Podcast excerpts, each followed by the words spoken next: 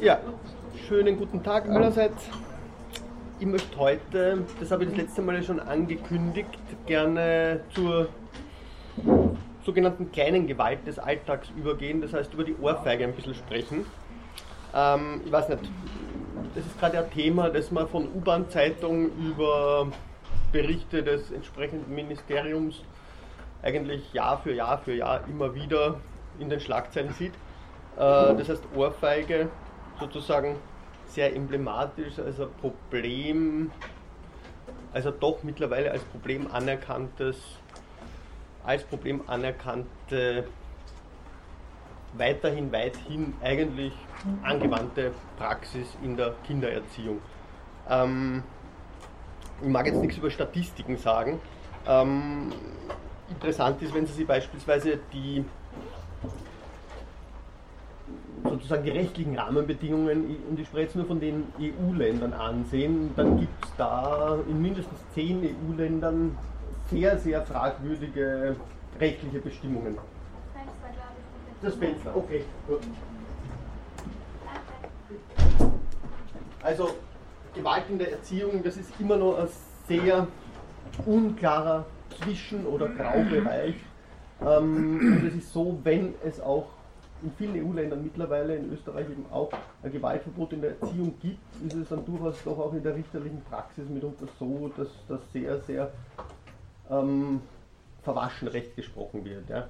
Ähm, es gibt ein ganz, ganz spannendes Buch zu dem Thema, es gibt mehrere spannende Bücher zu dem Thema. Ich habe eines ausgewählt, an das ich mir jetzt ein bisschen halten werde. Das ist das Buch von Winfried Speitkamp, ähm, der weder Pädagoge noch äh, Kriminalist, Jurist ist, sondern Historiker.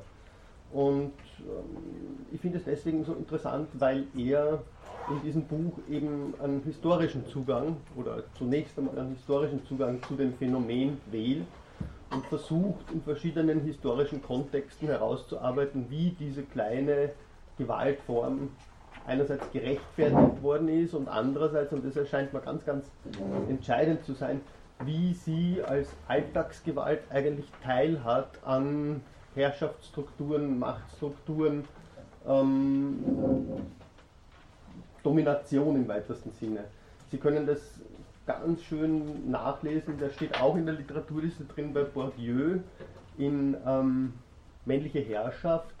Da gibt es einige Passagen, wo der Ohrfeige auch Beachtung geschenkt wird und ähm, ja, es lassen sich da durchgängig eigentlich ganz spannende Rückschlüsse darauf ziehen, wie die Ohrfeige eben in dieser ja, Benennung als kleine Gewalt, als Alltagsgewalt gleichzeitig einen enormen Anteil an diesen ja, Gewaltverhältnissen, die soziale Formationen durchqueren und konstituieren hat.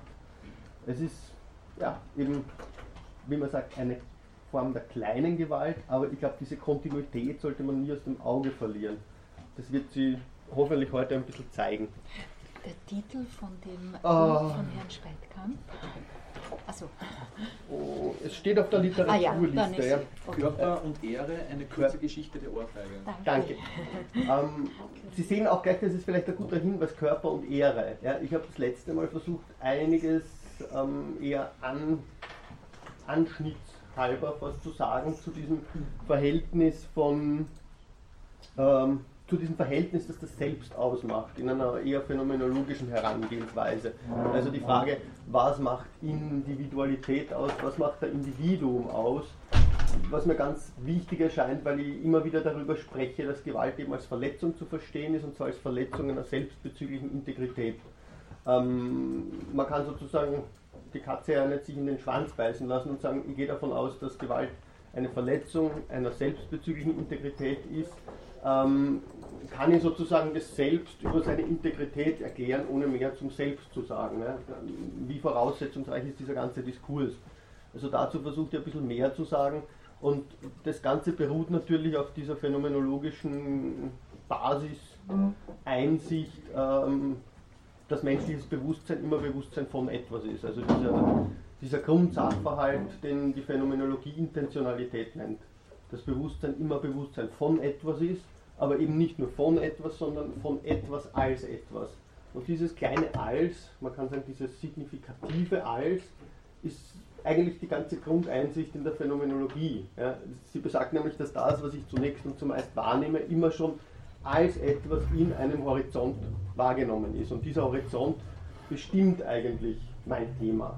Und die Phänomenologie versucht eigentlich immer nur diese, diese Horizonthaftigkeit zu explizieren und zu sehen, wie sie trotz dieser mannigfaltigen, unendlichen Horizonte ein gegenständlicher Bezug durchhält in einer jeweiligen Bewusstseinsweise. Ob das jetzt wirklich eine Wahrnehmung ist, eine Fantasie, ein Urteil oder so, das ist eigentlich zu spezifizieren, aber zunächst einmal irrelevant. Es geht darum, dass dieser gegenständliche Bezug sich als Einheit in der Vielfalt durchhält und dass ich immer in diese Horizonte eindringen kann.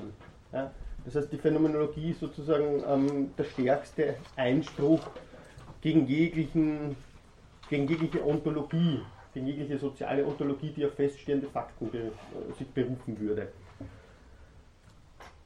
Und ich habe dann ausgeführt, dass ähm, das menschliche Selbst eben als ein Verhältnis zu verstehen bliebe, auf der Grundlage dieser Idee der Intentionalität und habe auch diesen Begriff genannt als ein relationales Selbst. Relationalität, das ist so ein Modewort, klingt sehr ähm, despektierlich oder fast abwertend. Ähm, es gibt inzwischen sowas wie, nach ich weiß nicht wie vielen anderen Wänden, sowas wie eine relationale Wende in den amerikanischen Humanwissenschaften. Ähm, bei Judith Butler finden Sie das beispielsweise, diese Idee der Relationalität. Und ich glaube, sie besagt vor allem eines. Sie besagt äh, ein grundsätzliches, eine grundsätzliche Unzufriedenheit ähm, humanwissenschaftlicher Forschung mit, naja, dieser atomistischen Auffassung autonomer Individuen, wie sie jetzt eben im Gefolge der liberalistischen oder liberalen Sozialontologien entstanden ist. Als Gegenpart könnte man da wieder die ganze Kommunitarismusdebatte herziehen, mag ich nicht. Also es geht darum, dass individualistische Auffassungen ähm, da sehr kritisch betrachtet werden und dass zu zeigen versucht wird, wie eigentlich Subjekte sozusagen nur vor einem intersubjektivitätstheoretischen Hintergrund Subjekte werden können. Das habe ich letztens schon angesprochen mit Honneth, der auf Mead und auf, auf Hegel zurückgreift, dem es darum geht zu zeigen, wie eben dieser Prozess der Individuation nur vor dem Hintergrund einer wechselseitigen Anerkennung von Individuen möglich ist. Ähm, Honneth führt das Ganze sehr normativistisch oder moraltheoretisch dann weiter. Ähm, phänomenologisch würde ich sagen, bleiben wir mal dort stehen, äh, das anzuerkennen. Ja? Dass also Individuen sozusagen nur in einem relationalen Wechselspiel überhaupt ihre Individuation erfahren. Und das äh, passiert sozusagen natürlich bereits im Kleinkindalter, aber ist, äh, ich sage mal, für, die, für diesen sozialphilosophischen Strang ein durchgehendes Projekt. Ja? Also ich kann nicht davon ausgehen, dass ich einmal anerkannt worden bin, also beispielsweise, äh, wie es bei Hegel eben heißt, durch äh, die einseit, zunächst einseitige Erfahrung von Liebe und dass bereits das sozusagen mich in meiner Individualität ausreichend konstituieren würde, sondern ich bin weiterhin darauf angewiesen, in Prozessen wechselseitiger Anerkennung dieses Bild meines Selbst ja, äh, reziprok mit anderen und gegen andere herzustellen. Das heißt ja nicht umsonst bei Honneth und bei Hegel ist es ein Kampf um Anerkennung. Ja. Ähm, das heißt, das Ganze ist nicht unbedingt ein, ein sehr notwendigerweise harmonisches Geschehen, ein friedfertiges Geschehen, aber, und das ist entscheidend, es ist ein Geschehen, in dem sozusagen gewisse normative Fluchtlinien sich herauskristallisieren, anhand derer ich mein Sein als Teil eines sozialen Beziehungsraums permanent erlebe und fortgestalte. Und das, das meine ich eigentlich mit diesem Begriff äh, eines relationalen Selbst. Gut, der Begriff der Intentionalität und der Relationalität, der impliziert noch etwas. Darauf bin ich auch zuletzt bereits gekommen und das möchte ich vielleicht nochmal wiederholen, weil mir das ganz, ganz entscheidend scheint, äh, vor allem im Hinblick auf die Abgrenzung von sozialkonstruktivistischen äh, Theoriebildungen. Nämlich, dass dieses Selbstverhältnis immer zugleich oder besser in eins ein leibhaftiges oder leibliches und ein symbolisches ist. Ähm, das heißt, das Selbst kann für so einen Ansatz ähm, der sozusagen bei der Struktur des Bewusstseins beginnt und, und sieht, wie sich die differenziert in ihrem Umgang mit der Welt, nie nur sozial konstruiert sein. Das Selbst ist immer zunächst und zumeist eine Form des leiblichen, des leibhaftigen Umgangs mit sich selbst und gleichzeitig und irreduziblerweise auch symbolisch überdeterminiert. Das Entscheidende scheint mir zu sein, dass man beide Ansätze zusammendenkt. Also weder äh, jetzt im Rückgang nur auf die Stufen des Organischen und einer sozusagen leiblichen Reflexion versucht, das Symbolische wegzuerklären oder sozusagen die Körperlichkeit im Rückgriff auf ihre äh, diskursive Konstruktion gering zu schätzen. Ich glaube, dass beides einfach unangemessen ist und ich glaube, dass auch der Mainstream in der Sozialphilosophie mittlerweile so sieht.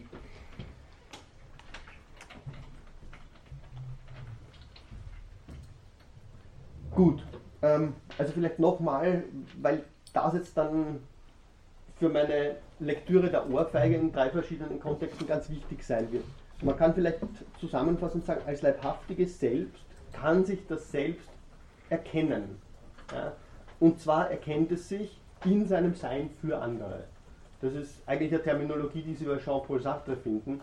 Äh, und das ist natürlich ganz entscheidend. Das heißt, es gibt nicht, wie es die frühe Phänomenologie bei Husserl vielleicht äh, gerne gesehen hätte oder auch der deutsche Idealismus, ähm, in manchen Spielarten, dort wo absolut wird, ähm, es gibt sozusagen nicht irgendeine Form von reiner Subjektivität. Das ist das, was Derrida die Metaphysik der Präsenz genannt hat und kritisiert hat, sondern diese diese Figur des Selbst ist immer vermittelt über ihr Sein für andere. Und dieses Sein für andere, wie Sartre das immer so schön zeigt, ist natürlich sozusagen, das ist, das ist mein stetes Bewusstsein der Gefahr. Ja? Also ich fließe zum anderen hinab, der andere stiehlt mir meine Möglichkeiten. Das, das ist so, wie Sartre das formuliert. Das ist genauso ein negativistischer Ansatzpunkt, der aber eigentlich nur darauf beharren will, äh, dass sozusagen dieses Verhältnis konstitutiverweise schon gebrochen ist und dass es notwendigerweise dieses unter Anführungszeichen Umwegs über den eigenen Körper bedarf, um zu einem vollständigen oder zu einem gangbaren Selbstbild zu gelangen. Also noch einmal, auch da wird die Bedeutung der Körperlichkeit, der Leiblichkeit ganz, ganz stark hervorgehoben. Also diese meine Objektivität, ja, wenn ich von mir ein objektives Bild bekommen will, dann muss ich das über den anderen tun. Äh, und von daher die Bedeutung der Anerkennung bei, bei Miet, bei Sartre, bei, bei Hegel eben. Sozusagen diese Objektivität, die mir selber unerreichbar ist, ist aber gleichzeitig der Ort sozusagen meiner Selbstwerdung in diesen Theorien. Und solche Individualität oder Individuation ist folglich ein eminent praktischer Prozess deswegen ähm, beschreiben die Autoren das eben, das habe ich vorher schon mal gesagt, als Kampf. Gut. Ähm, damit, vor dem Hintergrund und der wichtigste Zusammenhang, wenn ich von relational spreche, ohne dass ich das jetzt weiter erläutern möchte, ist eben genau diese Verflechtung von Leibhaftigkeit und Symbolizität sozusagen als konstitutiver, als interdependente Konstitutiver von Subjektivität als Selbstheit oder wie wir es genannt haben, als Selbstverhältnis oder als Vollzugseinheit. Es gibt einen wunderschönen Artikel aus dem Jahr 1841 in einem Handbuch für Pädagogik von einem Herrn Kramer, der den Titel trägt über die pädagogische Bedeutung der Ohrfeige und die Symbolik der Schläge überhaupt.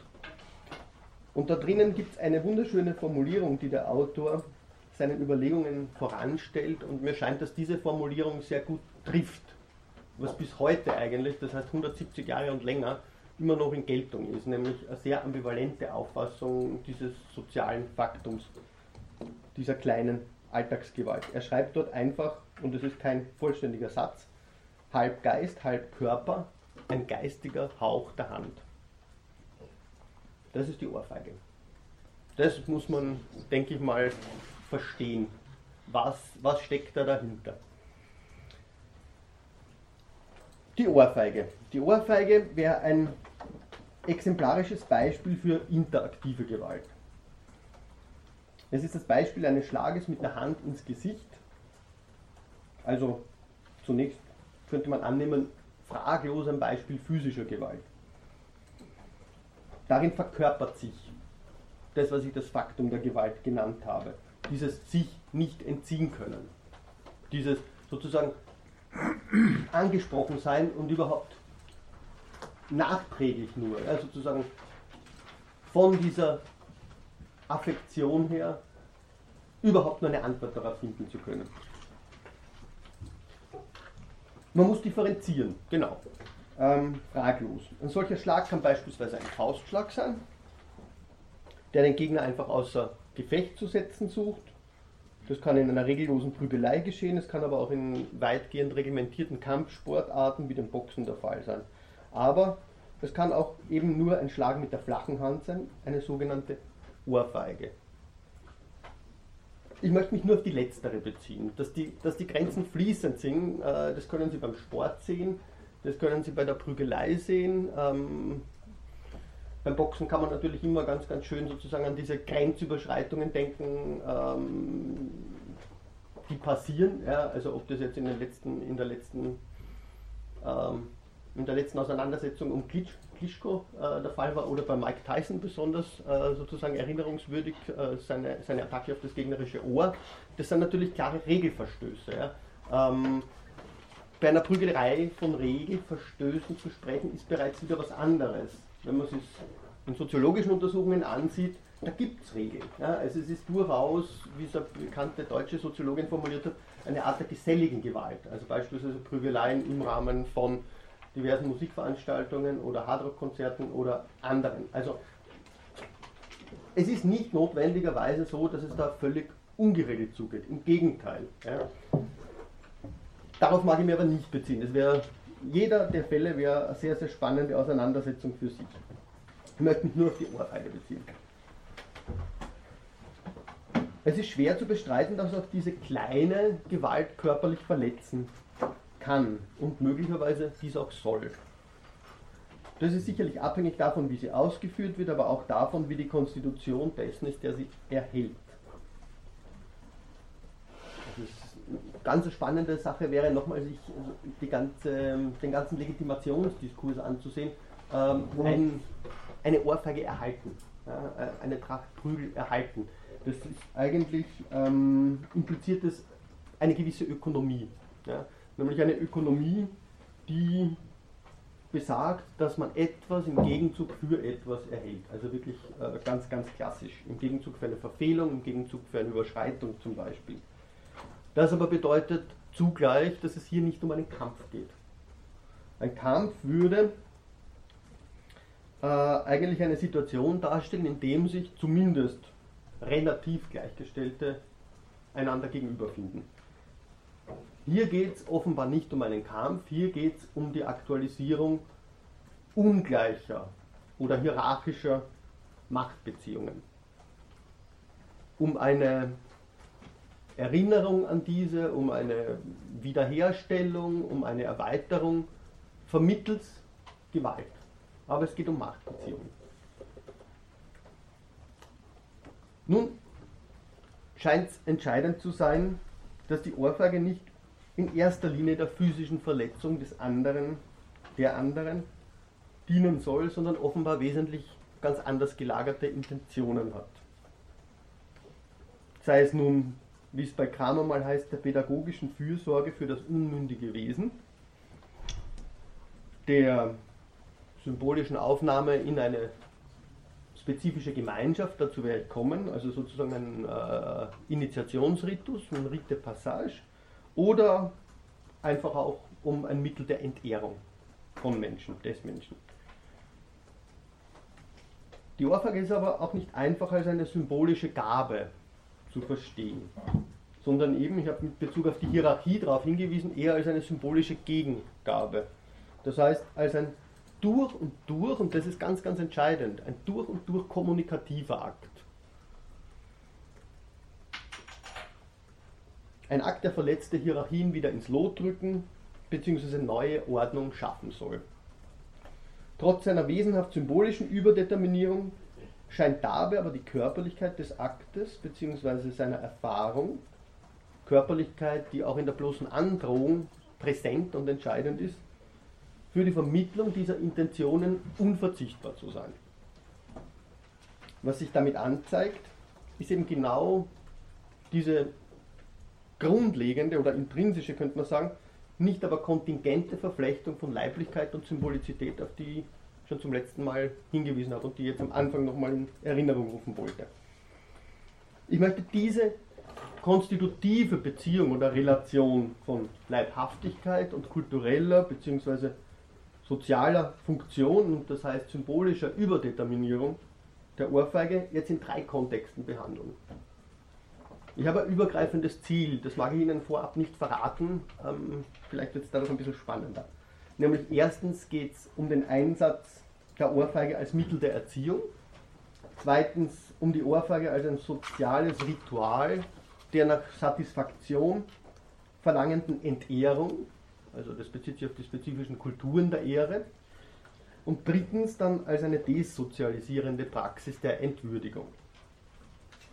Übergreifend betrachtet möchte ich damit deutlich machen, wie interaktive Gewalt eine spezifische Form des Umgangs nicht nur mit fremder, sondern mit eigener Verletzlichkeit darstellt. Verletzlichkeit, deren Chiffren es in der Gewaltgeschichte ihrer Protagonisten, also das heißt insbesondere der Täter, auch der Täter eben zu verstehen gilt. Indem Gewalt in diesem Zusammenhang als eine rituell vollzogene Alltagskonvention fokussiert wird, eine Konvention, die zugleich aber auch die Möglichkeit ihrer Überschreitung und Entgrenzung anzeigt, möchte ich zugleich zeigen, wie sich in diesem Phänomen gewisse Codes gewaltsamer Herrschaft auffinden lassen, die über den prekären Ort des Subjekts in einem bestehenden Sozialgefüge Aufschluss erlauben. Und dieser Ort des Subjekts im Sozialgefüge bestimmt natürlich darüber, welches Selbstverständnis dieses Subjekt von sich hat und welches Verständnis es von seiner Handlungsfähigkeit hat und was Gewalt sozusagen äh, für dieses Handlungsverständnis und für diese Handlungsmacht bedeutet, wie, wie relevant die dafür ist. Zum ersten Zusammenhang. Dass eine Ohrfeige nicht oder nicht primär der Verletzung des Geschlagenen dient, scheint im Falle der Erziehung nur zu deutlich zu sein.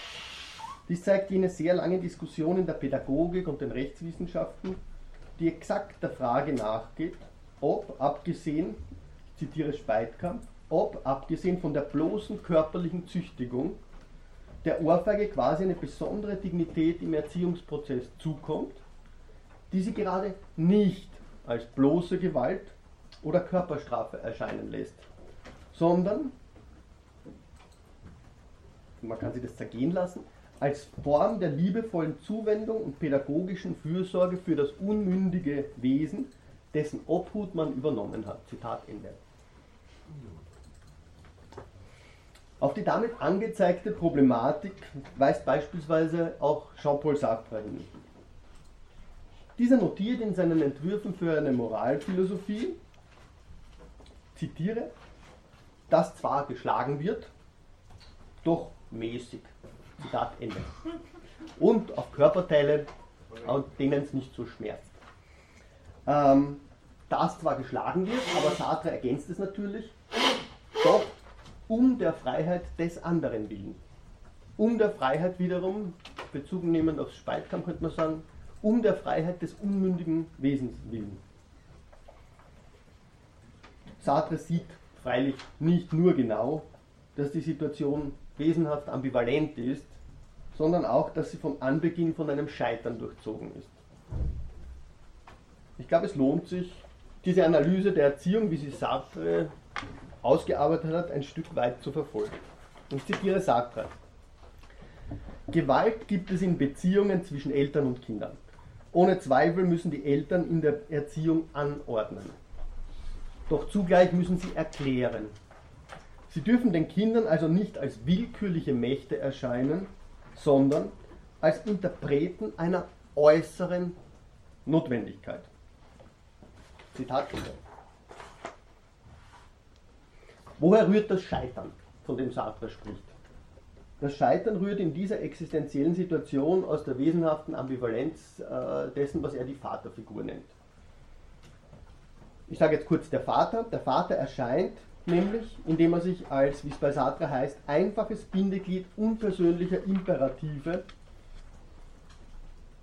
versteht. Er erscheint als solches Bindeglied, das das kindliche Universum mit Unabänderlichkeiten bevölkert, ja bevölkern muss, dadurch, wie es heißt, als Form einer verbietenden Freiheit. Und dadurch, das ist nochmal der entscheidende Zusatz von Sartre, dadurch selbst als unabänderlich. Wirkt alles unglaublich mechanisch. Ja. Ähm, um der Freiheit willen. Um der Freiheit des anderen willen. Ich bin sozusagen nur das Relais in diesen, in diesen objektiven Beziehungen, die mir die Freiheit des anderen auferlegt. Schauen wir, ob es so weitergeht. Nochmal Zitat Sartre.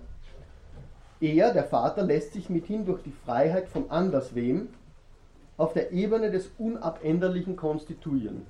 Das heißt, eines der Elemente der Gewalt liegt damit vor.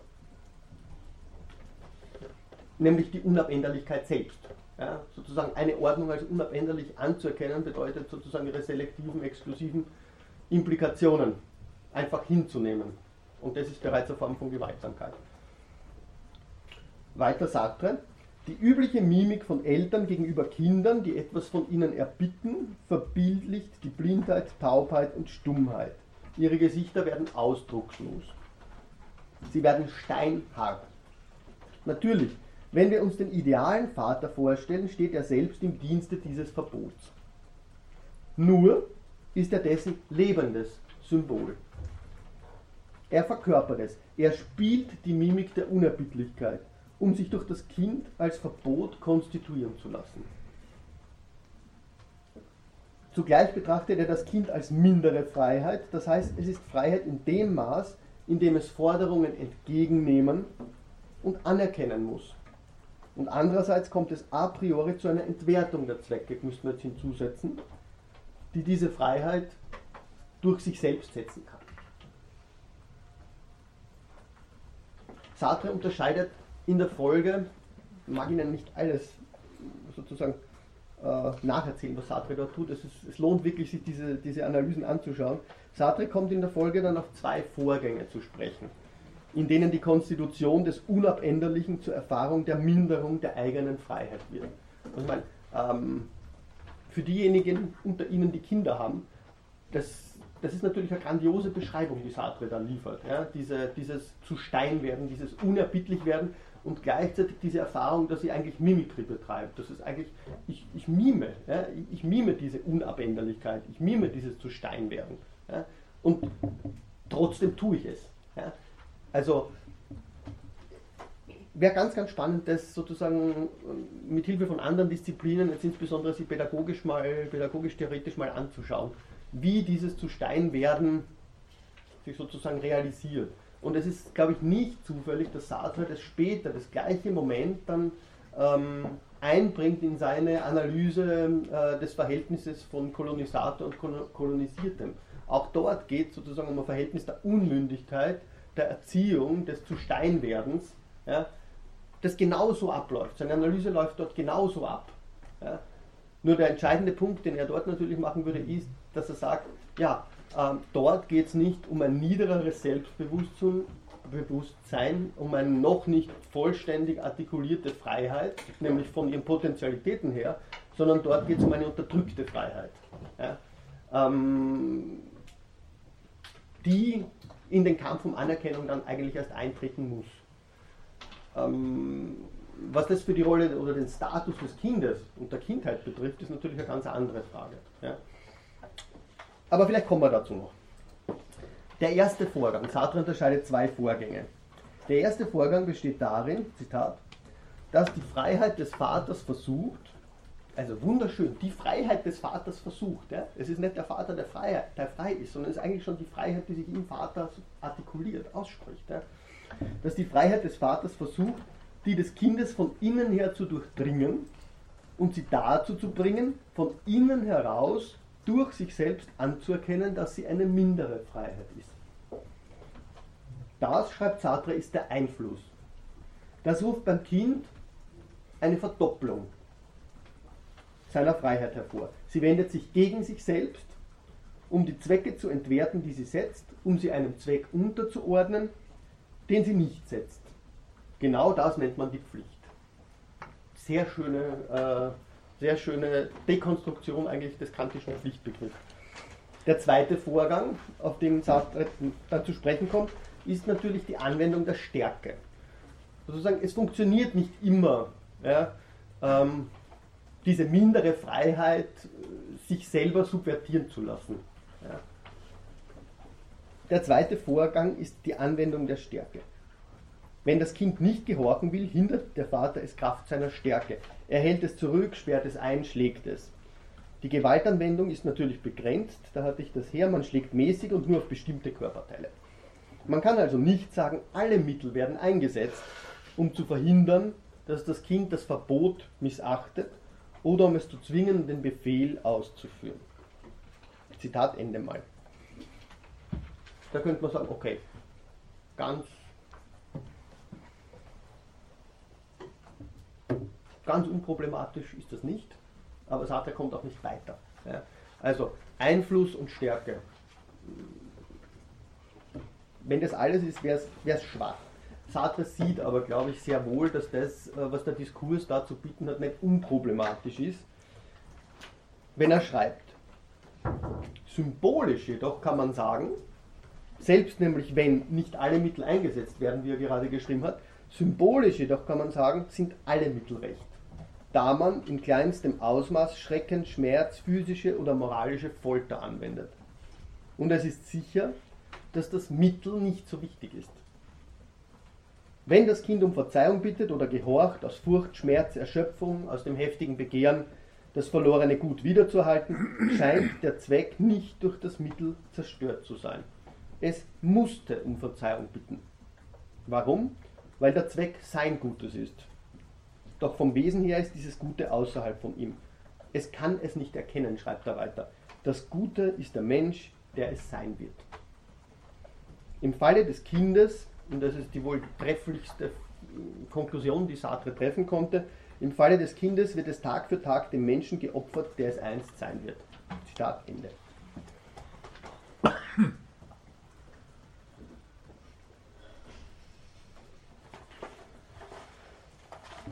Wie Sartre in diesen Überlegungen festhält, konstituiert die Position des Vaters also die Position der reinen Freiheit, den Vater notwendigerweise auf der Ebene, wie er schreibt, der Immoralität. Zitat, für die Moral ist er unmoralisch. Die Begrenzung der Gewalt liegt dieser Logik zufolge also in der Anerkenntnis des Erwachsenenalters als regulatives Prinzip. Wie Sartre deutlich sieht, bleibt die Ohrfeige dennoch Gewalt, da man, Zitat, durch sie eine Freiheit wie eine Sache behandelt, selbst wenn man ihre Freiheitsnatur anerkennt. Zitat Ende. Da seine erzieherische Ohrfeige als Elternrecht, fast könnte man jetzt unterstellen als Elternpflicht, faktisch jedoch noch vielfach, worauf ich am Anfang hingewiesen habe, aus dem Strafrecht ausgenommen, beziehungsweise durch vermeintlich eindeutige Jurisdiktionen gedeckt wird, zeigt folglich klar, wie eng der hier zugrunde gelegte Gewaltbegriff eigentlich ist. Denn, Speitkamp resümiert das sehr treffend, ich zitiere, denn übersehen wurde dabei, dass auch die kleine Gewalt per se eine Demütigung des Opfers darstellt, Macht demonstriert, Hilflosigkeit vermittelt, seelische Verletzung bedeutet. Und zusammenfassend, die symbolische Dimension von Gewalt und der Zusammenhang mit der Würde und Ehre gerade auch des Heranwachsenden gerieten hier völlig aus dem Blick. Zitat Ende. Nun, vielleicht sollte man für diesen Zusammenhang jetzt mal festhalten, dass die Ohrfeige als Mittel der Erziehung im weitesten Sinn lange Zeit nicht nur Kindern, keineswegs nur Kindern verabreicht wurde. Sie galt vielmehr als ein probates Mittel zur Disziplinierung von Unmündigen im Allgemeinen. Sie wurde ebenso Ehefrauen, dem Gesinde, hörigen Bauern und später eben den äh, Kolonisierten aufgrund ihrer Erziehungsbedürftigkeit, so bei Kramer, zuteil mit Unmündigkeit ist in diesem Zusammenhang aber nicht nur eine mindere Rechtsstellung angezeigt, sondern, und das geht viel tiefgreifender, sondern eine grundsätzliche Entehrung oder Herabwürdigung. In diesem Zusammenhang entfällt folglich die von Sartre für die Erziehung trotz ihrer Gewaltsamkeit konzidierte regulative Begrenzung der Gewalt. Regulativ nämlich im Zusammenhang oder im Zeichen dieses absoluten Zwecks, der das Kind einst sein wird, und im Zeichen dieser zukünftigen Emanzipation. Diese Begrenzung entfällt, denn dass es andere gibt, andere kursiviert zu denken, die aufgrund ihrer vielfach imaginierten Andersheit schlichtweg nicht in den Kanon zivilisierter Praxen eingebunden werden müssen, die diese Praxen vielmehr in Frage stellen, unterminieren oder bedrohen sollen, könnte man fragen, sanktioniert die Gewaltsamkeit dieser Praxen und der ihnen zugrunde liegenden Ordnungen vielmehr. Denn, um zum 17. Mal zu sagen, denn Ordnungen erhalten sich, da sie wesensmäßig selektiv und exklusiv fungieren, durch die Produktion eben ihres Außerordentlichen. Dass die Angemessenheit bzw die Notwendigkeit ordnungserhaltender Praxen nicht zuletzt auch von den ihr Unterworfenen nachträglich aber oft bestätigt wird, darauf bin ich schon zu sprechen gekommen. Das war genau der Komplex, den Bourdieu als symbolische oder sanfte Gewalt bezeichnet. Dies geschieht, sofern die einem solchen, einer solchen Gewaltformation unterworfenen, zum Beispiel die Strafe, als angemessenes Mittel im Horizont eines übergreifenden, sei es naturgegebenen, übernatürlichen oder zuletzt eben rationalen Ordnungszusammenhangs anerkennen. Diese sozusagen Anerkenntnis einer gewaltsamen Beziehung, in die ich mich eingeschrieben finde, verweist uns hier auf die Verschleierung der Gewalt in ihren wenn man das so sagen kann, strukturellen oder sozialtechnologischen Wirkungen. Paradigmatisch könnte man in dem Zusammenhang an Hegel denken. Hegel äh, schreibt in seiner Rechtsphilosophie davon, ähm, dass die Strafe als Recht an den Verbrecher zu denken sei. Ja? Also darin besteht sozusagen das Wesen der Strafe, dass der Verbrecher die Strafe als notwendigerweise mit seiner Übertretung einhergehendes erfassen muss.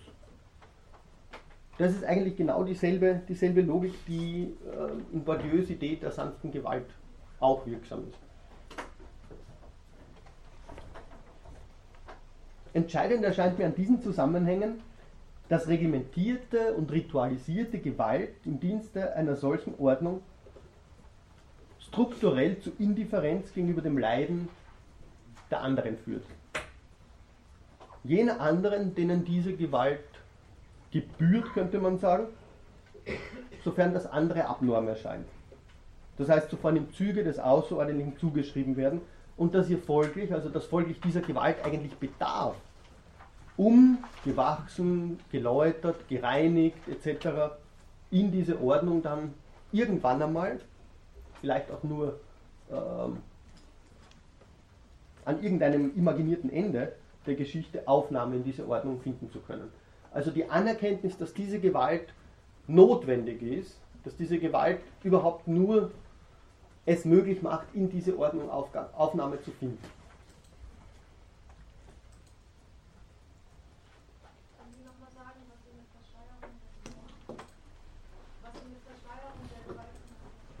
Also Verschleierung betrifft genau die Tatsache, dass diese Gewalt eigentlich Teil einer Sozialtechnologie ist. Nur dadurch, dass ich sozusagen durch diese Gewalt hindurchgehe, komme ich als gewachsen, gereinigt, geläutert, verändert. Ja, eben sozusagen in den Genuss dieser Ordnung. Ja, ähm, ja genau. Also ähm, die Ordnung ist sozusagen etwas, das gerade in ihrer Gewalt ja, notwendig ist. Auch für die, die in diese Ordnung Aufnahme finden wollen. Und deswegen habe ich diese etwas bösartige Formulierung Genuss verwendet. meine, die Ordnung generiert sozusagen natürlich auch die affektiven Antriebe, die affektiven Andockstellen. Ähm, Gewalt wird sozusagen verschiedentlich besetzt und, und ist in dem Sinn eben ein Übergangsritus, der dazugehört Ja. Wenn man, man könnte hier dieses Modell, ähm, das Agamben entwickelt hat, verwenden, wenn man sozusagen einschließend ausgeschlossen nicht bleiben will, sondern ausschließend eingeschlossen wird. Ja. Also die Gewalt als das Außerordentliche macht es überhaupt möglich, dass das Außerordentliche zur Ordnung gehört. Das ist natürlich ein durch und durch widersprüchliches äh, Konstrukt, aber ich glaube, es ist im Kern oder im Herzen sehr vieler Sozialtechnologien zu finden. Gut, die Gewalt in solchen Zusammenhängen als einen ermächtigenden, so könnte man das auch sagen, subjektivierenden, im, im Doppelsinn von Subjekt, Subjektum, als einen subjektivierenden Übergangs- bzw. Aufnahmeritus zu verstehen und auf die Gewaltsamkeit der sich fokussieren, äh, der sich hervorbringenden sozialen Ordnungen zu fokussieren. Ein solches Vorgehen rückt jetzt freilich nur eine Seite des Phänomens ans Licht, seine direkten gegen andere gerichteten Gewaltwirkungen.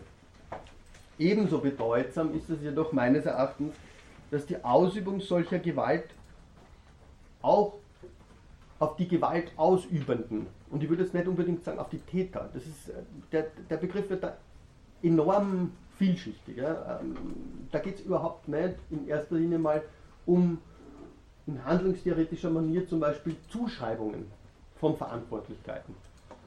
Man darf sie nicht ausklammern, aber ich glaube, es sofort darauf zu reduzieren, würde, den ganzen, würde die ganze Dynamik der Gewalt, die ganze Sozialdynamik der Gewalt äh, verschleiern. Tut es vielfach auch. Denn es scheint, dass die Ausübung solcher Gewalt den Habitus des rationalen und das heißt hier gesellschaftlich handlungsfähig gedachten Subjekts mitbestimmt.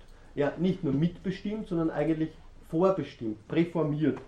Das heißt im Blick auf die Moderne, dessen, mit Bourdieu jetzt gesprochen, dessen patriarchale Genese und hier korrespondierenden Körperselbstbilder oder man könnte dann weiter eben sagen Männerkörperselbstbilder. Ich zitiere nochmal aus Speitkamp, der mit historischem Blick folgendes schreibt. In den Berichten aus dem 18. oder 19., aber auch aus dem 20., das ist nicht Speitkamp, Entschuldigung, ich sage Ihnen nachher, wer das ist, in den Berichten aus dem 18. oder 19., aber auch aus dem 20. Jahrhundert sind es vor allem Männer, die Ohrfeigen austeilen. Genauer, in den Berichten ist von Gewalttäterinnen fast nur dann die Rede, wenn sie als Beleg für die Verworfenheit ihrer politischen Genossen beschworen werden oder herhalten müssen. Flintenweiber beispielsweise. Kleine Gewalt gehörte hingegen zu den Erwartungen an einen väterlich-männlichen Habitus. Dazu zählt das Ohrfeigen der ungezogenen Kinder, überhaupt aller Unmündigen. Sie alle waren der Gewalt des Hausvaters unterworfen, auch wenn er Proletarier war. Ohrfeigende Mütter oder Lehrerinnen übten diese Gewalt nur stellvertretend aus. Und das heißt uneigentlich. Vor allem das Bild harter Männer erforderte, nicht weich zu werden gegen Regungen des Mitleids. Gewalttätiges Verhalten entsprach diesem Gruppen- und Selbstbild. Okay, das können Sie bei, bei Bourdieu fast noch schöner nachlesen. Ich glaube, das ist aus dem Vorwort. Ich suche es Ihnen raus. Ähm, zu einem Band über physische Gewalt im, in, in historischem Kontext.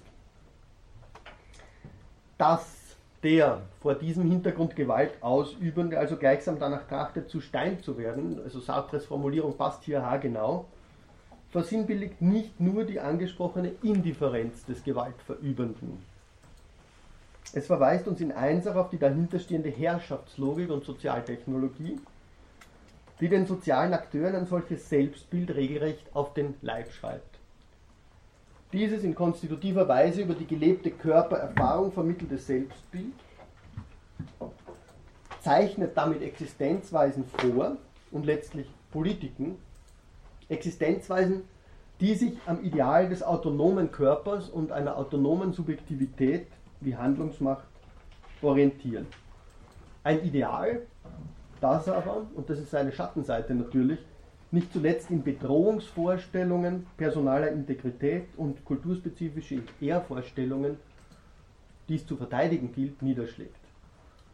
Also in dem Zusammenhang gibt es, ich glaube, ich habe ein, einen Titel von ihr in der Literaturliste äh, genannt, aber ich glaube, das ist das müsste man ergänzen. Äh, in dem Zusammenhang ist ganz spannend das Werk äh, einer amerikanischen Philosophin, Deborah Berghofen, ähm, die einiges über diese moderne Konstruktion autonomer Subjektivität in sozialphilosophischen Konstruktionen äh, gearbeitet hat. Und die genau diese, diese Korrelation von Autonomie und Bedrohungsvorstellung, die immer ihre Schatten- und Rückseite bleibt, sehr, sehr schön herausgearbeitet hat. Beisp zum Beispiel auch, deswegen ist es interessant mit Bezug auf Rousseau und dessen äh, Pädagogik. Wiederum, das ist eigentlich ein Reflex, oder ein Reflex, es ist sozusagen eine andere, eine andere Ausprägung dessen, was, was Hannah Arendt, darauf habe ich auch schon hingewiesen, diese Verflechtung oder diese Missverflechtung, sie nennt es Conflation, diese Vertauschung von Freedom and Sovereignty nennt. Ja, äh, Freiheit sozusagen rein an dieser Vorstellung von Souveränität und Handlungsmacht auszurichten, bedeutet eigentlich eine völlige Überstrapazierung des Begriffs der Autonomie. Und damit wird Autonomie tendenziell sozusagen gewaltaffin. Und das wäre laut Berghofen zum Beispiel eben ein Zug, den man seit den Sozialvertragstheorien für die ganze politische Moderne beobachten kann. Wie diese Konzepte der Autonomie und besser noch der Souveränität dann immer in Diskurse der Bedrohung umschlagen, die sozusagen, damit wären wir wieder bei Hobbes, die Gewaltrechtfertigung implizit schon vorantreiben. Wenn man das dann auf den Begriff bringt, ähm, ist der Diskurs über das moderne autonome Subjekt eigentlich ein verkappter Gewaltdiskurs. Also Deborah Berghofen in Klammer, ähm, von ihr gibt es einige Texte, die ähm, diese Figur des autonomen Körpers und der autonomen Subjektivität betreffen und die Frage, wie die nicht nur durch Gewalt sozusagen bereits konstituiert ist, also eine Gewaltgeschichte selbst schon ist und verkörpert, sondern wie diese Figur und Vorstellung von Autonomie, sofern sie politisch und sozial handlungsleitend wird, eigentlich selbst gewaltgenerierend funktioniert. Zweitens. Die am Schluss jetzt angesprochene Problematik, ich habe von Ehrvorstellungen, die es zu verteidigen gilt, die Ehre der persönlichen Autonomie beispielsweise, diese Problematik verweist unmittelbar auf den zweiten Kontext, den ich besprechen möchte, jenen, in dem die Ohrfeige als Mittel der Entehrung, als Angriff auf die existenziale Artikulation personaler Integrität, man kann dann schauen, wo Würde reinpassen würde, eingesetzt wird. Es handelt sich hier um eine streng kodifizierte und ritualisierte Form weitgehend illegalisierter, das muss man dazu sagen, Gewalt, die in der Kultur der Ehre, insbesondere im 19. Jahrhundert, zwischen sogenannten Satisfaktionsfähigen ausgetragen wurde.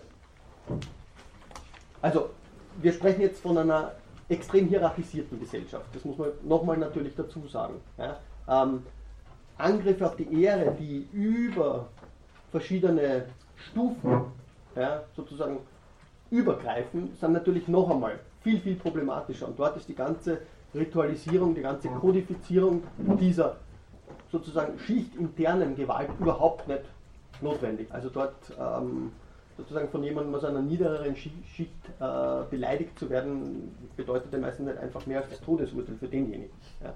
Aber da, da ja, okay, ich komme zum Duell ohnehin gleich. Also wir bewegen uns in einer sehr, sehr engen ähm, gesellschaftlichen Szenerie. Auch in diesem Zusammenhang ist zu sehen, dass es sich bei Ehrverletzungen zunächst um leibhaftige Interaktionen handelt. Dies ist im Fall der Ohrfeige, diesem Angriff auf das Gesicht des Gegners, die so unmittelbar die vom Anstand gebotene Distanz zwischen den Körpern zerstört, ganz klar. Sie zeigt sich aber auch noch in der rein symbolisch anmutenden Geste des Hinwerfens des Federhandschuhs. Also dort ist die Körperlichkeit vielleicht nicht unmittelbar ersichtlich, aber dieser rein symbolische Akt ähm, hat natürlich sozusagen seine durchaus körpergeschichtliche Fundierung. Der physische bzw. körperliche Aspekt kann hier freilich gegenüber der damit vermittelten Sinnzuschreibung weitgehend vernachlässigt werden. Die Gewalt, die sich darin ausspricht, ist vielmehr wesentlich symbolischer Natur. Sie markiert aber zugleich, und das ist entscheidend, den Umschlag, wie Speitkamp schreibt, den Umschlag zur offenen, körperlich verletzenden Gewalt. Also spannend, und das fand ich an Speitkamps Buch besonders erhellend, ist genau dieser Fokus auf diese Umschlagpunkte. Ja? Diese Umschlagpunkte, die in einer, in einer ganzen eben ähm, in einem ganz reichhaltigen Register von, von Inszenierung, Kodierung, einfach artikuliert sind ja, und die sich gleichzeitig als geschichtliche Norm wandelbar herausstellen. Aber, so würde Speitkamp sagen, es gibt diese Umschlagpunkte und diese Umschlagpunkte gilt es herauszuarbeiten.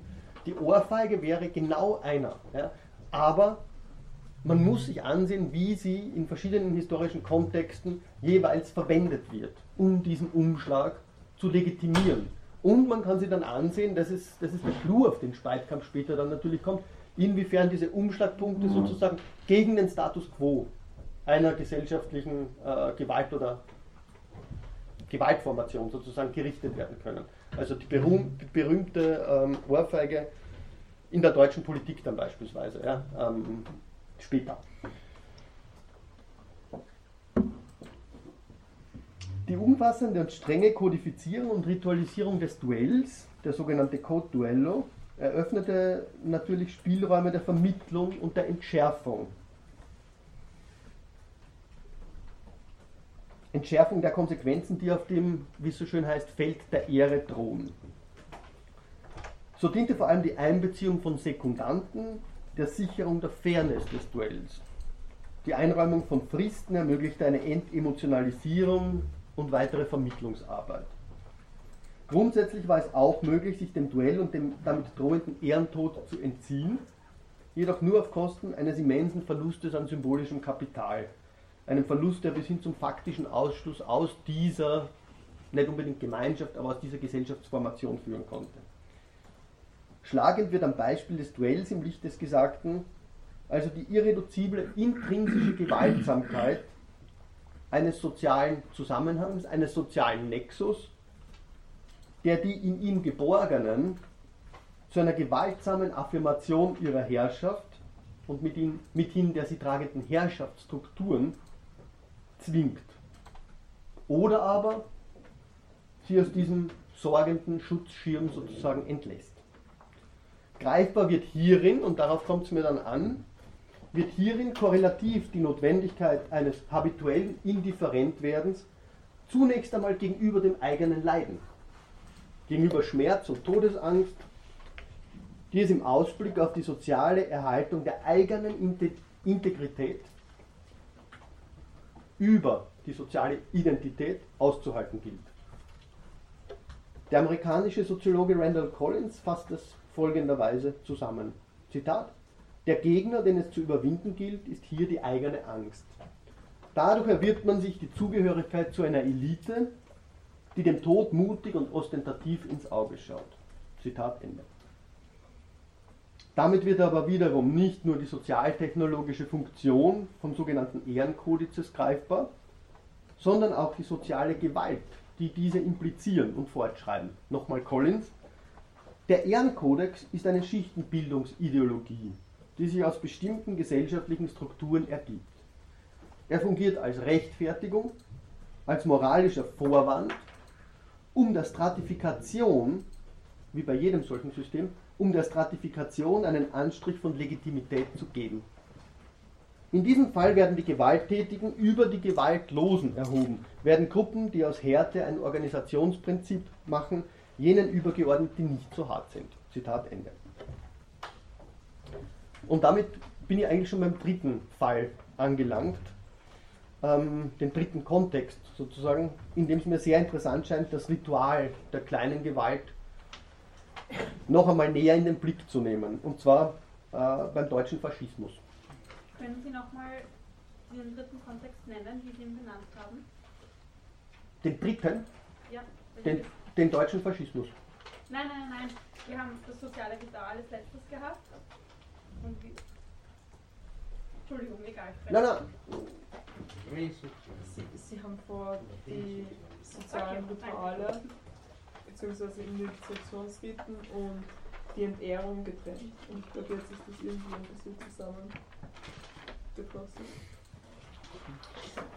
Desozialisierende Praxis der Entwürdigung. Also als Übertitel, ja, okay. Desozialisierende Praxis der Entwürdigung. Okay, danke. Ja, ähm, Sie haben recht, ja, das ist eine andere Geschichte. Auf das kommt es mir jetzt sozusagen an. Es ändert sich immer was. Ja. Also das ist genau das, was ich meinte bei Speitkamp. Es gibt sozusagen diese Punkte, sich anzusehen, wo diese spezifische Gewalt, diese Alltagsgewalt sozusagen umschlägt. Ja. Wo sie als Gewalt möglich wird. Ja, wo deutlich wird, wie die sozusagen in den Gliederbau eines gesellschaftlichen Zusammenhangs eingelassen ist und wie ihre Reaktivierung dafür notwendig ist, um diesen gesellschaftlichen Zusammenhang aufrechtzuerhalten. Und da ist es natürlich sozusagen eine ganz andere, es ist ein ganz anderer Kontext. Zunächst mal die Ohrfeige als Erziehungsmittel. Ja. Ähm, da geht es in erster Linie mal darum, diese sozusagen Härte auszuhalten ja, gegenüber den anderen, indifferent zu werden, um die Gewalt als Erziehungsmittel etc. Ja, sozusagen wirksam werden zu lassen. Da geht es darum, ähm, die, die zunächst mal nicht in der gesellschaftlichen Ordnung sind, in diese aufzunehmen, aber nur im Zeichen äh, dieser Gewaltsamkeit. Ja, sozusagen nur als Geläutete etc. können diese anderen Teil dieser gesellschaftlichen Ordnung werden. Das zweite mit dem, mit dem Ehrbegriff, mit dem Duell, wäre bereits ein ganz, ganz anders gelagerter Fall, wo aber trotzdem die Ohrfeige sozusagen dasselbe Vehikel ist. Ja. Da geht es in erster Linie darum, indifferent gegenüber den eigenen, der, der eigenen Sterblichkeit, gegenüber der eigenen äh, Verletzbarkeit und so zu werden, nicht gegenüber der Verletzbarkeit der anderen. Ja. Die, die nicht ähm, autonom, souverän noch nicht äh, sozusagen volle Freiheiten sind im Falle der Erziehung, ähm, die sind jetzt kein Problem mehr. Wir befinden uns sozusagen auf der Ebene des Duells, ja? des, des Kriegs zu zweit. Das ist das Duell. Ja? Aber da geht es nicht darum, jemanden aus dem sozialen Nexus entweder auszuschließen oder ihn hineinzunehmen, sondern da geht es darum, dass ich mich als vollwertiger Bestandteil dieses hierarchischen Gewaltkomplexes sozusagen selbst kreiere. Ja? Und der dritte Teil wäre jetzt nochmal was ganz anderes. Da geht es wieder um eine ganz andere Gesellschaftsformation, um eine ganz andere Art und Weise, wir werden das am Schluss sehen, des Umgangs sowohl mit eigener als auch mit fremder Verletzlichkeit. Weil das, das ist eigentlich der Punkt, auf den ich zuletzt hinaus will. Ja? Also man kann nicht solche Formen interaktiver Gewalt sozusagen handlungstheoretisch oder eben diskursanalytisch entweder auf die Ausübenden oder auf die Erleidenden beziehen, sondern ich muss eigentlich mir anschauen, wie ist der Umgang in einem gewissen sozialen Zusammenhang mit Verletzlichkeit an sich. Ja, wie sieht der aus? Ja? Es ist nie nur der Umgang mit der Verletzlichkeit anderer, sondern dieser Umgang impliziert bereits einen gewissen Umgang mit meiner eigenen Verletzlichkeit. Und umgekehrt. Ja? Und ich denke, es wird jetzt nur erhellend sein, was, was zum, zum deutschen Faschismus vielleicht zu sagen ist oder zum Nationalsozialismus genauer gesagt. Ähm, weil da dieser Umgang mit der Verletzlichkeit sowohl mit der eigenen als auch mit der anderer in einer ganz exemplarischen Form eigentlich deutlich wird. Ja? Also das, was Sie gemeint haben, das verschiebt sich, ja, es verschiebt sich, weil, weil es andere sozusagen Funktionen erfüllt. Ja? Und schaut auch teilweise vielleicht so aus, als würde sie das verkehren. Ähm, so weit würde ich vielleicht nicht gehen. Ja? Es, es hat eine andere Funktion in einer Sozialtechnologie. Das ja. Okay. Drittens.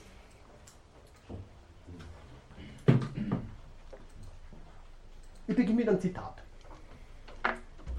Und zwar von Lindenberger und Lüttke, die habe ich vorhin bereits zitiert. Ähm, gut, dass Sie mir hier sozusagen aus der Feder geflossen sind. Ähm, in zahlreichen Erinnerungsberichten über das Überleben im KZ, das Überlebende des Holocaust nach 45 niedergeschrieben haben oder diktierten, hagelte es nicht nur Prügel, sondern auch Ohrfeigen. Ohrfeigen von Polizisten, von Verwaltungssekretären, von Bahnschaffnern, also nicht nur von Angehörigen der SS. Die Schläger waren Menschen, die sich wohl als, unter Anführungszeichen, gute Deutsche sehen mochten. Vielleicht frühere Nachbarn. Zitat Ende. Lindenberger und Lüttke weisen meines Erachtens zu Recht darauf hin, dass es in diesem Zusammenhang besonders augenscheinlich sei, dass und wie sich alltägliche Konventionen der kleinen Gewalt mit den Codes gewaltsamer Herrschaft verknüpfen lassen. Zitat nochmal, bis hin zu jenen Gewaltexzessen, die den Zivilisationsbruch der Moderne ausmachen. Ende des Zitats. Entscheidend erscheint mir dabei vor allem, dass Ohrfeigen, wie sie schreiben, zwar sprachlos machten und auch in der Geschichtsschreibung des Holocaust lange unterbelichtet und sprachlos blieben, deswegen aber keineswegs sprachlos waren. Im Gegenteil zeigt sich an der kleinen Gewalt paradigmatisch, dass auch die Gewalt, die nicht spricht, wesentlich kommunikativ fungiert.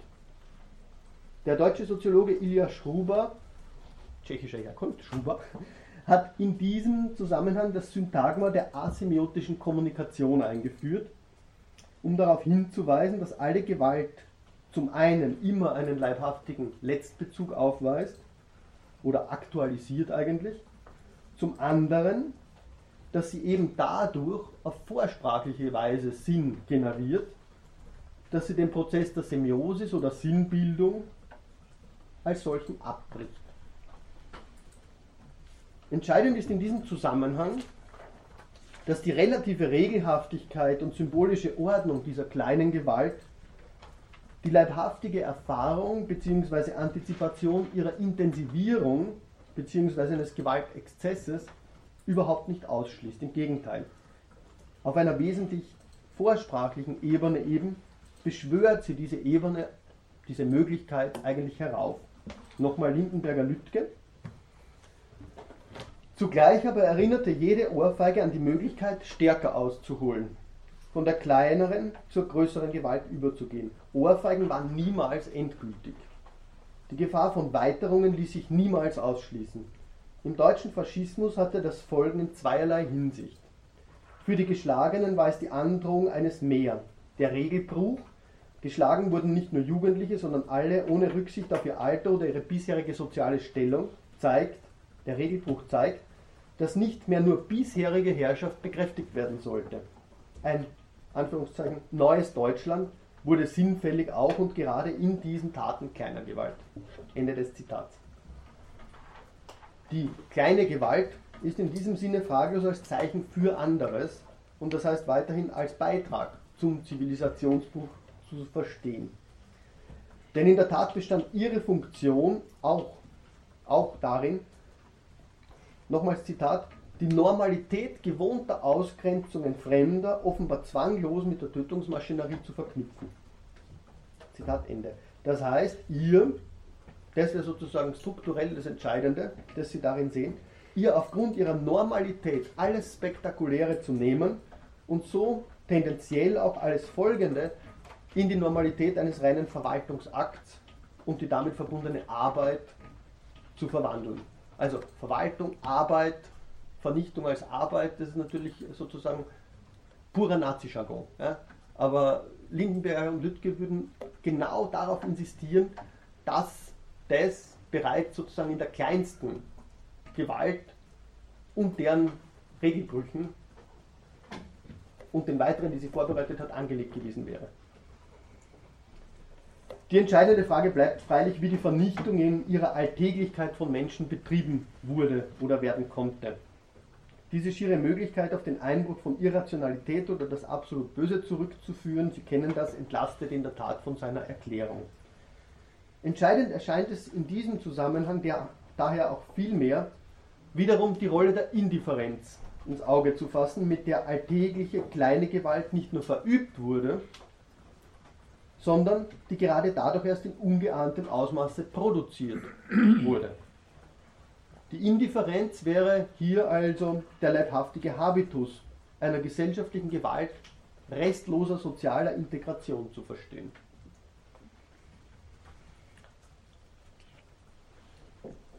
Als eine gesellschaftliche Gewalt also, die das Subjekt nicht nur gegenüber dem Leiden der anderen unempfänglich werden lässt, sondern zusehends auch sich selbst gegenüber.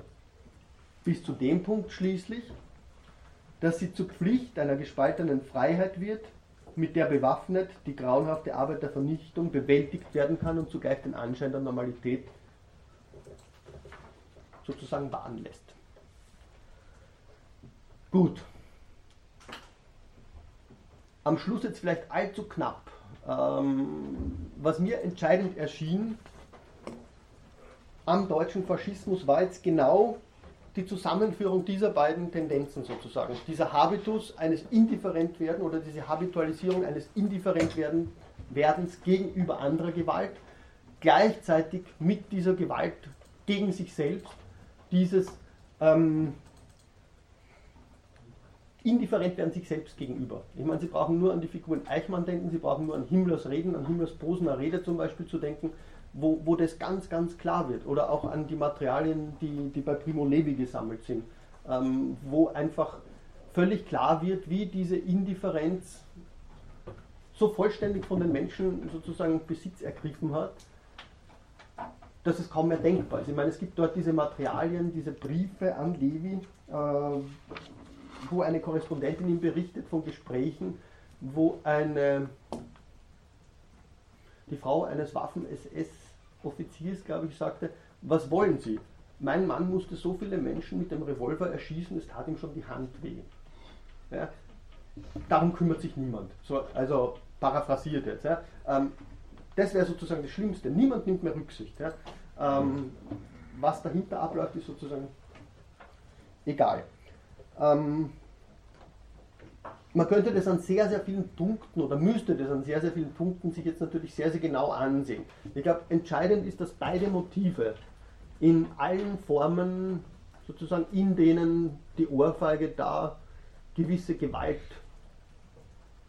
Zusammenhänge ja, aktualisiert, dass beide Formen immer zu berücksichtigen werden. Nämlich einerseits das Indifferentwerden gegenüber der Verletzlichkeit anderer, Verletzlichkeit und Leid gegenüber dem Verletzlichsein und dem Leiden anderer und gegenüber sozusagen der Verletzlichkeit seiner selbst.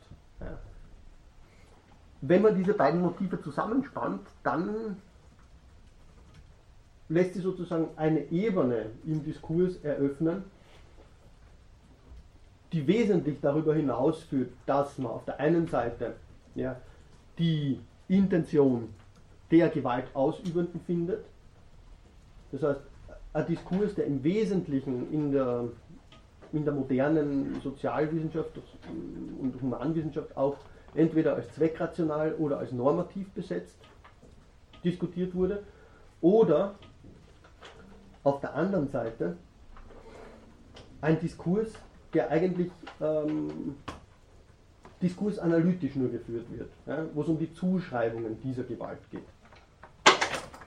Das ist genau das Problem, ich habe darauf schon verwiesen, der Text steht auch auf der Literaturliste, das ist genau das Problem, auf das Hitler aufmerksam macht.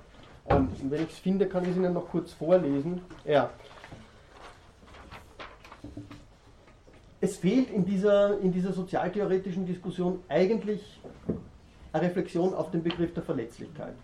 So kann man es auch zusammenführen. Verletzlichkeit nämlich als das, was, wie wir es auch bei Butler letztens kurz gesehen haben, als das, was eigentlich auch sozusagen in aller Trennung, in allem Kampf, in aller Widerständigkeit immer noch das, wie es von Heraklit heißt, das Band der Teilung wäre. Ja? Das ist ein Umgang mit, mit menschlicher Verletzlichkeit. Aber genau diese Kategorie kennt ein sozialwissenschaftlicher Gewaltdiskurs eigentlich nicht, ja? weil er entweder handlungstheoretisch auf die Intention abzielt oder diskursanalytisch auf die gesellschaftliche Konstruktion.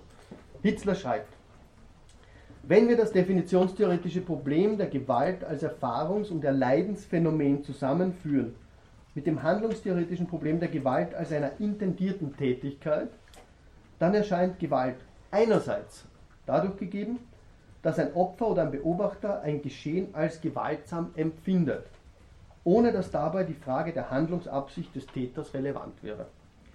Andererseits erscheint Gewalt dadurch gegeben, dass ein Täter ein Handeln als gewaltsam intendiert, ohne dass dieses Handeln von einem Opfer als Gewalt erfahren werden müsste. Immer, er schreibt alles unter Anführungszeichen. Täter und Opfer sind unter Anführungszeichen. Ich denke deshalb, dass wir es beim Phänomen Gewalt mit einer strukturellen Differenz zu tun haben, die sich weder figurationssoziologisch noch, soziologisch noch sonst wie interaktionistisch aufheben lässt, sondern uns analytisch, und das bedeutet vor bzw. jenseits jeglicher moralischer Meinung zum je in Frage stehenden Sachverhalt sozusagen unerbittlich vor die Frage stellt. Frage, wessen Sicht der Dinge wollen wir uns jetzt eigentlich zum Thema machen? Zitat Ende. Das, ich bin schon fertig, das erscheint mir zu wenig. Ja, das erscheint mir deshalb zu wenig, ich habe darauf bereits mehrfach insistiert, weil meiner Meinung nach ähm, es eines Ansatzes bedarf, der diese Perspektiven einfach zusammenspannt. Und genau das habe ich versucht heute mit der Analyse der Ohrfeige jetzt zu zeigen. Was die beiden sozusagen Seiten des Phänomens, das was Hitler durch diesen Abgrund getrennt sieht, was die beiden Seiten zusammenspannt, ist, dass es sowohl auf Seiten der Täter, wenn man das jetzt verwenden will, äh, natürlich ein Wissen um die Verletzlichkeit der anderen geben muss. Ja? Wie auf Seiten derer, die Gewalt erleiden oder Gewalt wahrnehmen, aus welcher dritten, dritter, aus welcher dritten Position auch immer, ähm, diese Verletzlichkeit als eine ausgebeutete erfahren werden können muss. Und nicht nur eben beispielsweise Naturgewalt oder als strukturelle Schädigung. Also, Rückgang auf die Verletzlichkeit jeweils aus dieser Perspektive. Aber das würde bedeuten, Gewalt ist und bleibt perspektivisch. Und das würde bedeuten, wir müssen uns eigentlich von jeder, ähm, wie ich es immer genannt habe, Ontologie der Gewalt, von jeder ein eindeutigen Definition von Gewalt verabschieden. Die würde nur gelten, wenn man eben das, was ich Anfang diese, anfangs diese äh, Sozialontologien des modernen Liberalismus genannt habe, gelten lassen würde. Okay, ich glaube, ich habe lang genug gesprochen, Sie hatten sich schon gemeldet. Ähm, ja, so Sie haben im, im letzten Punkt jetzt gemeint, dass der Täter, also der, ein Beobachter etwas als Gewalt wahrnehmen kann, beziehungsweise der Täter es als Gewalt wahrnehmen mhm. kann. Habe ich das richtig verstanden, die Perspektive? Mhm. Äh, das heißt, im ersten Schritt müsste der Täter gar nicht die Gewalt wahrnehmen, sondern nur das Opfer oder der Beobachter, versus die Gewalt, die schon der Täter wahrnimmt. Habe ich das jetzt richtig verstanden? Naja, das wäre sozusagen abstraktiv. Ja, das, das ist das, was, was, was sozialtheoretisch Common Sense ist.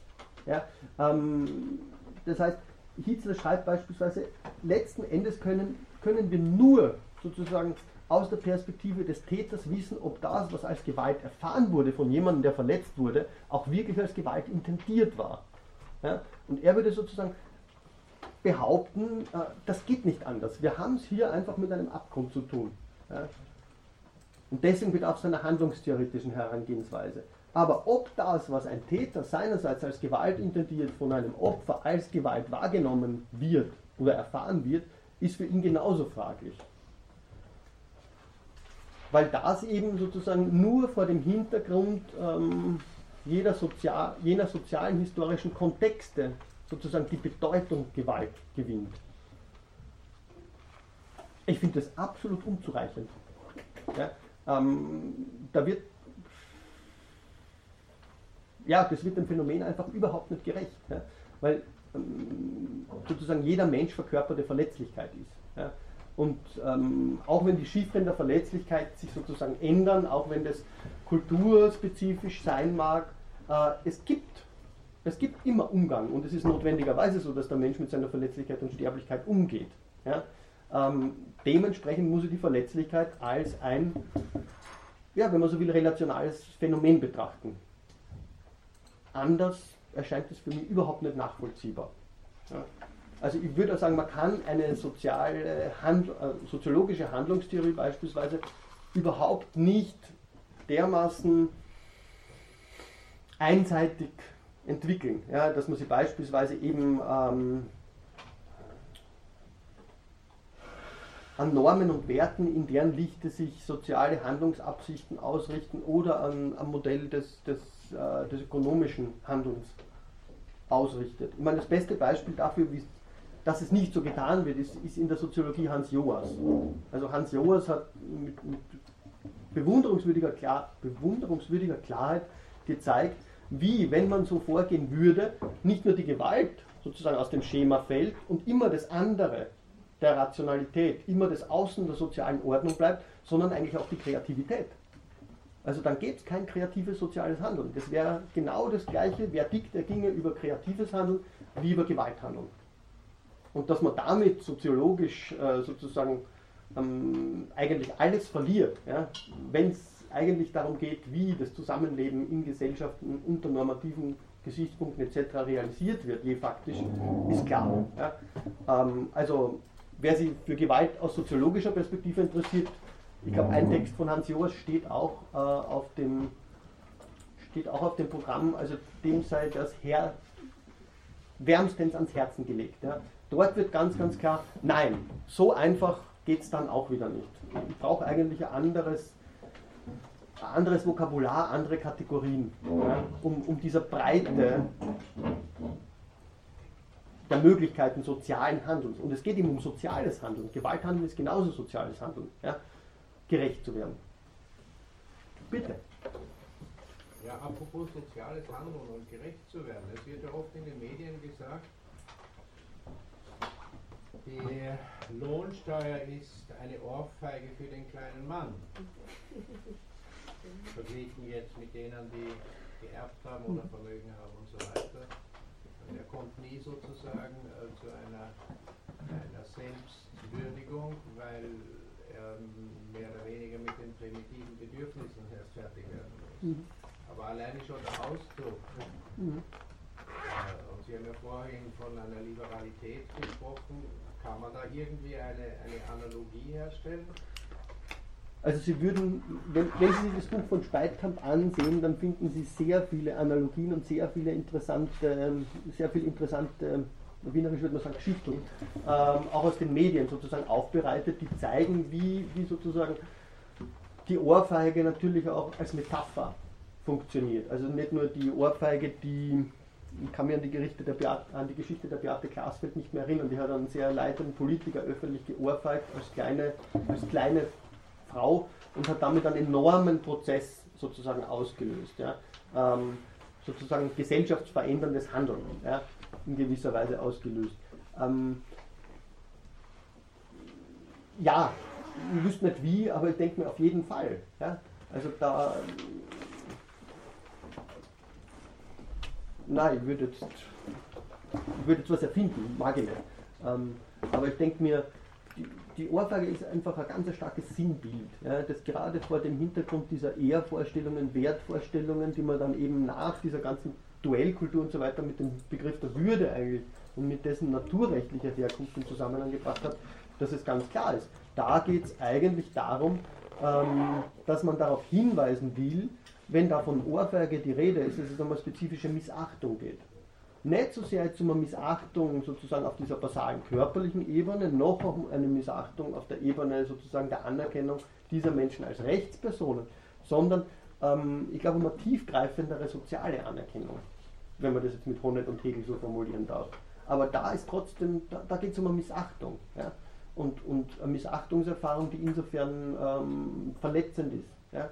Aber innerhalb eines hierarchischen Systems. Ja, man müsste sich dann ansehen, wie diese Hierarchien sozusagen ähm, hier generiert werden. Aber auf jeden Fall, also ich denke mal, das ist, äh, wenn die Ohrfeige in den Diskurs eintritt, ja, dann ist es immer ein schönes Anzeichen dafür, dass man da offensichtlich Missachtungserfahrungen und Fragen des Ehrverlusts oder eben des, der Erfahrung des, des in seiner Würde nicht anerkannt Seins artikulieren will. Ja.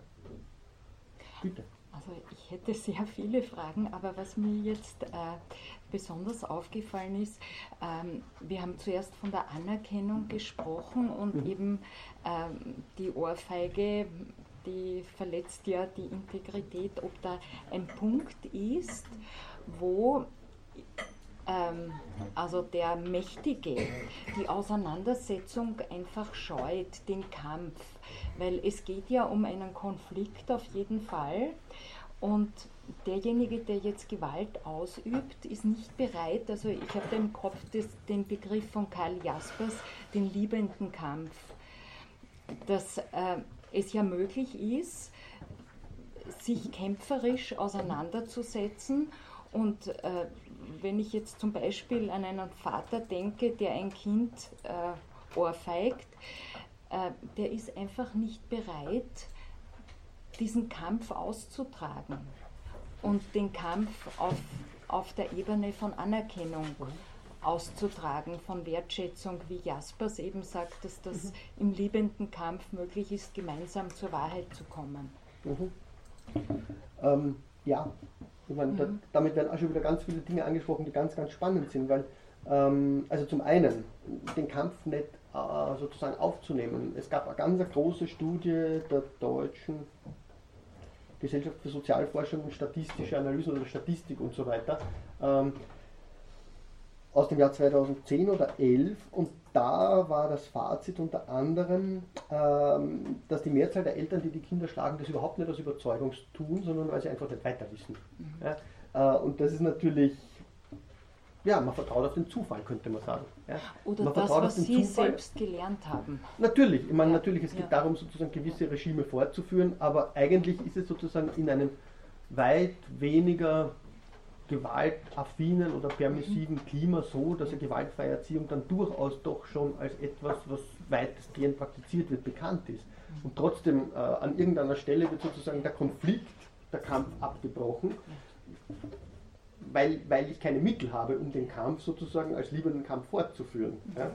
Ähm, da, das wäre genau der Moment, wo Sartre sagt, okay, sie erstarren zu Stein, ja, weil sie eben sozusagen sich als Freiheit gar nicht mehr realisieren können. Ja, sie, sie, haben keine Möglichkeiten mehr, die sie ausschöpfen. Ähm, die Frage ist natürlich, und da könnte man dann eine riesige Frage jetzt, der liebende Kampf, äh, der Kampf um Anerkennung, wie es Honneth von Hegel übernimmt,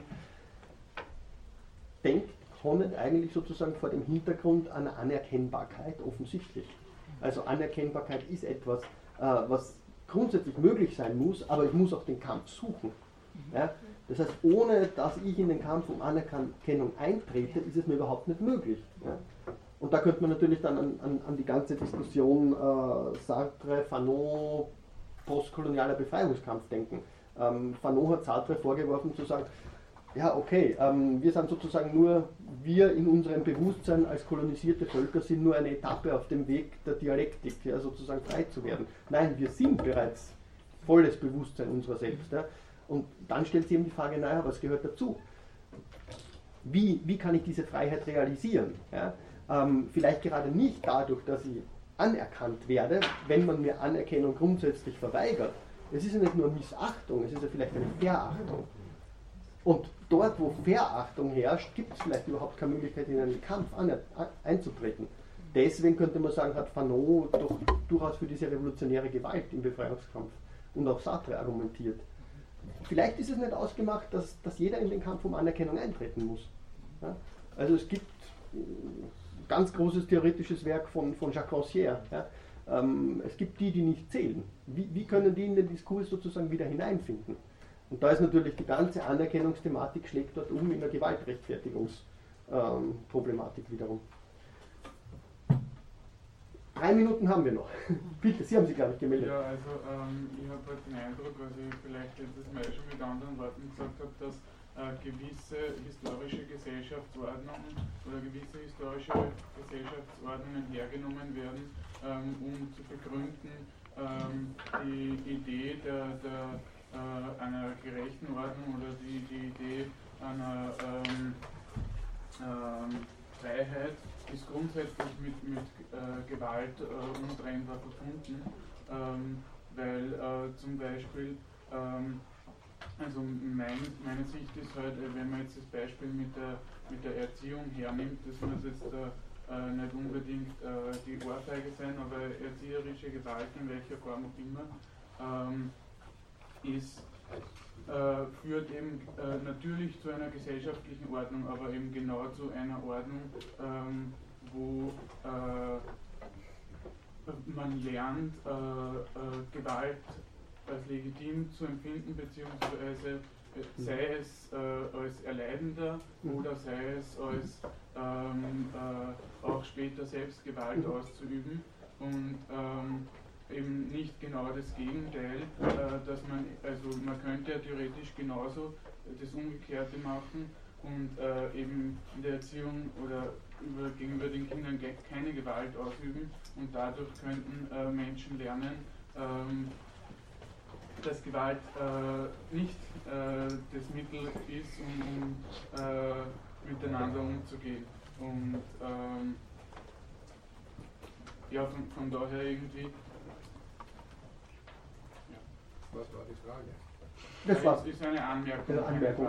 Also ja, also ich würde durchaus sagen, man, man könnte jetzt zwei Sachen überlegen im Anschluss daran. Also eines, was mir sofort in den Sinn kommt, ist zu sagen, ja, natürlich, schön, notwendig, nur ähm, vielleicht dieses Bewusstsein ist sozusagen auch von,